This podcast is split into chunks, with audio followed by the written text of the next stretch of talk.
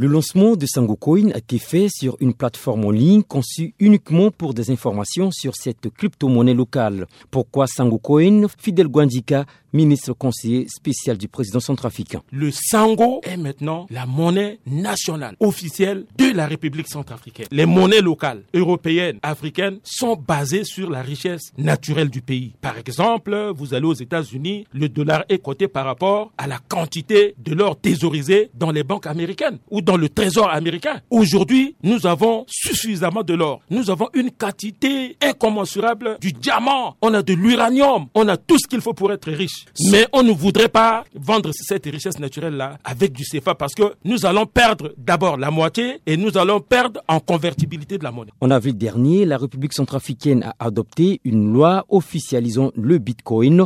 Deux mois plus tard, les autorités annoncent la création de Sangocoin. C'est la confusion dans la tête des centrafricains africains dont la majorité ignore tout de cette monnaie virtuelle. C'est l'exemple de quelques-uns que nous avons rencontrés dans les rues de Bangui. Que ce soit Sangocoin ou Bitcoin, je ne suis au courant de rien.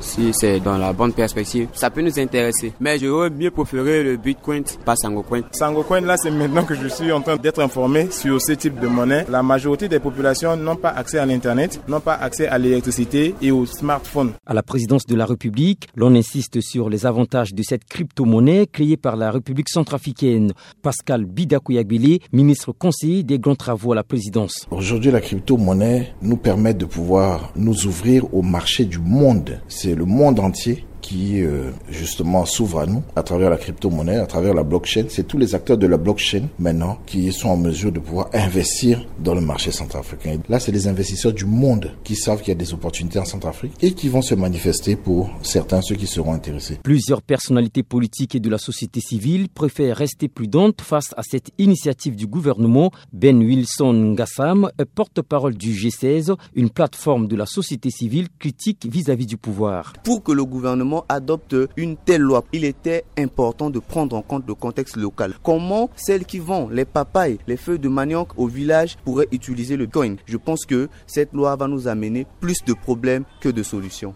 Sur la question de l'accès au téléphone Android et à la connexion Internet, Pascal Bidakouyabele propose la solution du gouvernement. Le paysan au fin fond de la République centrafricaine, grâce au Sangocoin, pourra disposer de financement. Le Sangocoin d'abord va nous aider à vulgariser, je dirais, l'utilisation de la crypto-monnaie. On va mettre en place tout un programme de mise à disposition de téléphones smartphones pour distribuer à vil prix aux Centrafricains. Et derrière ça, le réseau va suivre pour permettre aux paysans dans les milieux les plus reculés de pouvoir, un, vendre à distance ses produits, communiquer sur sa production, aussi mobiliser, demander des crédits. En attendant un éclairage sur l'utilisation de Bitcoin et de Sangocoin en plus du franc CFA, ces monnaies virtuelles continuent d'alimenter les débats à travers la République centrafricaine. Freeman Sipila, Bongui, pour VO Afrique.